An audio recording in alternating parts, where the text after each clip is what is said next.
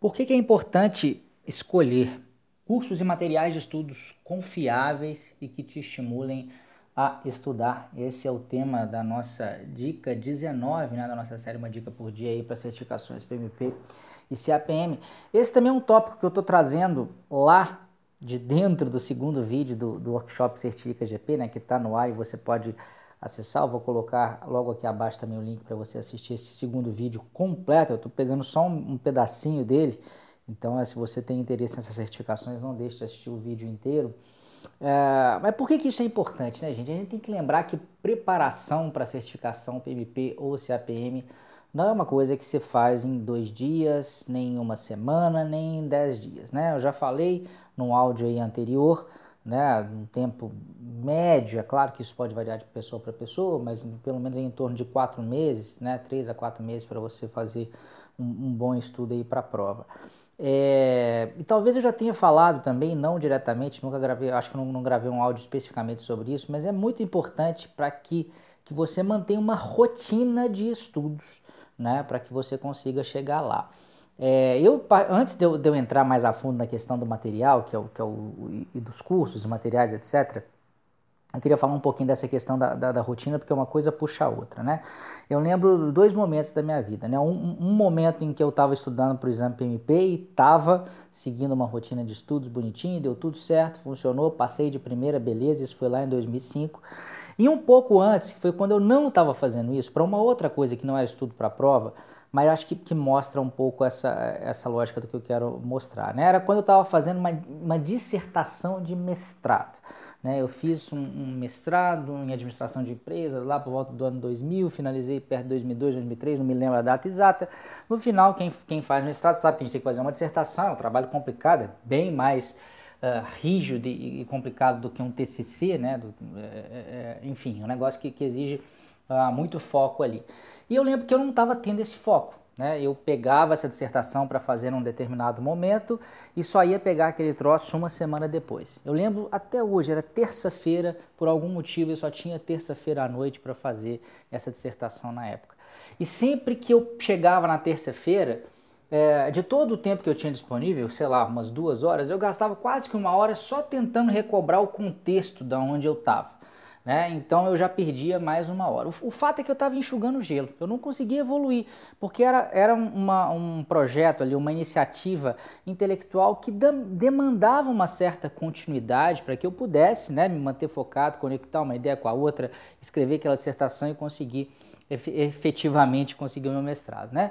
O fato é que enquanto eu fiquei nessa de fazer pegar o troço uma hora por semana não deu certo, eu tive que dar uma reorientada total na minha agenda e depois uh, começar é, é, efetivamente a fazer o negócio do jeito certo. É, e a mesma coisa acontece com a certificação. Se você estudar uma hora na terça-feira e só for pegar daqui a 10 dias, uma horinha, você vai ter esse mesmo problema. Você vai gastar quase que o tempo inteiro que você tem disponível só para recobrar. Né? Então, assumindo que você vai ter que ter aí uma, uma rotina de, estudos e estar tá em contato com um, um material de estudos uh, uh, com uma certa constância, aí vem o tópico desse áudio especificamente.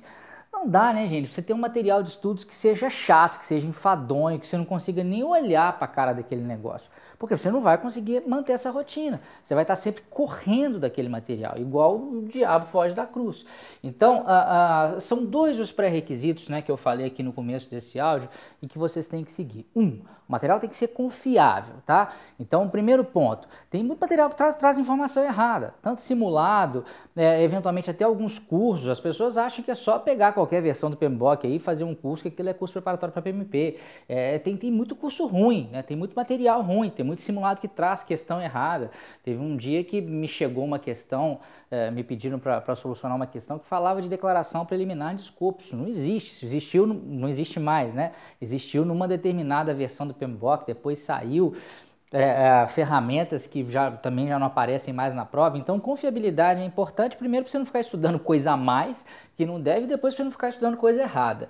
E o material estimulante também é bastante importante por causa disso. Não dá para você estudar só um pouquinho, né? um dia hoje, um dia ou uma hora daqui a, a 10 dias, daqui a 20 dias, daqui a 15 dias, porque você não vai conseguir manter esse ritmo, você vai estar sempre enxugando o gelo aí. E se você quiser ter uma constância de estudar um pouquinho todo dia, ou sei lá, três vezes por semana. Claro que não precisa ser necessariamente todo dia, mas ter uma certa regularidade, é preciso que aquele material seja fácil, seja palatável, seja tranquilo né, de você olhar, estudar, compreender Uh, uh, e de fato uh, produzir algo útil aí né, na, no seu cérebro para que aquilo sirva para você fazer a prova. O próprio PMBOK, né, gente, é uma referência que ela é excelente naquilo que ela se propõe a fazer, que é compilar uh, o conjunto aí de melhores práticas, né, o mais abrangente possível em relação ao gerenciamento de projetos. Nesse tópico, nesse ponto, ela é excelente.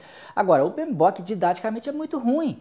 E, e, isso não é culpa de quem escreveu. As pessoas que escreveram o PMBOK são ótimos, são excelentes profissionais, só que eles não tinham o objetivo e nunca vão ter o objetivo de ensinar alguém a passar numa prova. O objetivo ali é, ter, é, é como se fosse um guia de. É, como se fosse não, é um guia de referência de entradas, ferramentas e técnicas e saídas e processos para você ter uma ideia do que, que é importante. Agora, como é que aquilo se conecta com a realidade? Né? Exemplos práticos de como é que aquilo funciona de fato. É, ilustrações, às vezes figuras. Você pegar o PMBOK é um livro árido, né? não tem figura, não tem quase que nenhum exemplo. E não tem por quê? Porque senão ele teria 20 mil páginas. O PMBOK só listando as referências, ele tem mais de 600 páginas, se não me engano, isso, isso muda de edição para edição, não estou lembrado agora exatamente quantas são.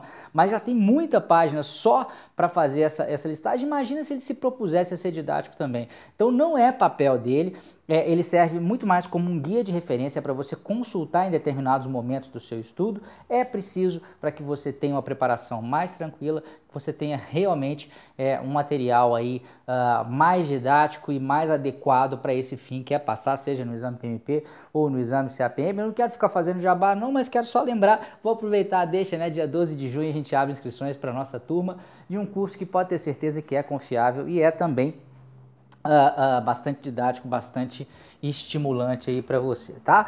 É, queria lembrar para você, a, além dessa dica que eu estou dando aqui agora, ver várias outras lá no segundo vídeo do workshop Certifica GP. Vou colocar o link para vocês aí também, tá rolando. Não deixa para depois, porque amanhã já sai o vídeo 3, senão não vai dar tempo de você assistir tudo não, tá bom? Grande abraço, até amanhã, tchau, tchau.